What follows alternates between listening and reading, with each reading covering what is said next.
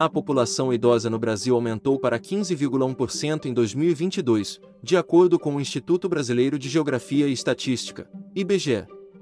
Há 10 anos, em 2012, esse percentual era de 11,3%.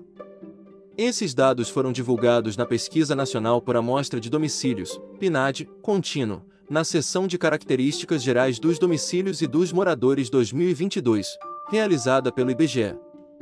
Aqui estão as proporções da população brasileira por faixa etária: 0 a 4 anos, 6,8%, 5 a 17 anos, 17,9%, 18 a 24 anos, 10,6%, 25 a 39 anos, 23,9%, 40 a 59 anos, 25,6%, 60 anos ou mais, 15,1%. Além do aumento da população idosa, o IBGE também destaca a redução das parcelas mais jovens da população brasileira. O percentual de pessoas com menos de 30 anos de idade caiu de 49,9% em 2012 para 43,3% em 2022.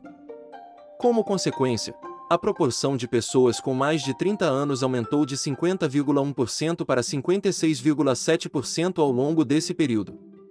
O IBGE aponta que, entre as GRANEDs regiões do Brasil, a região norte possui a maior concentração populacional nas faixas etárias mais jovens, enquanto o sudeste e o sul têm os maiores percentuais de idosos.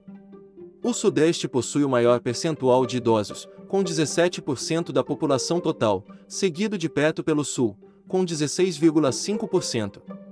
A região com menor proporção de idosos é o norte, com apenas 10,2%. O centro-oeste apresenta 12,1% e o nordeste, 14%.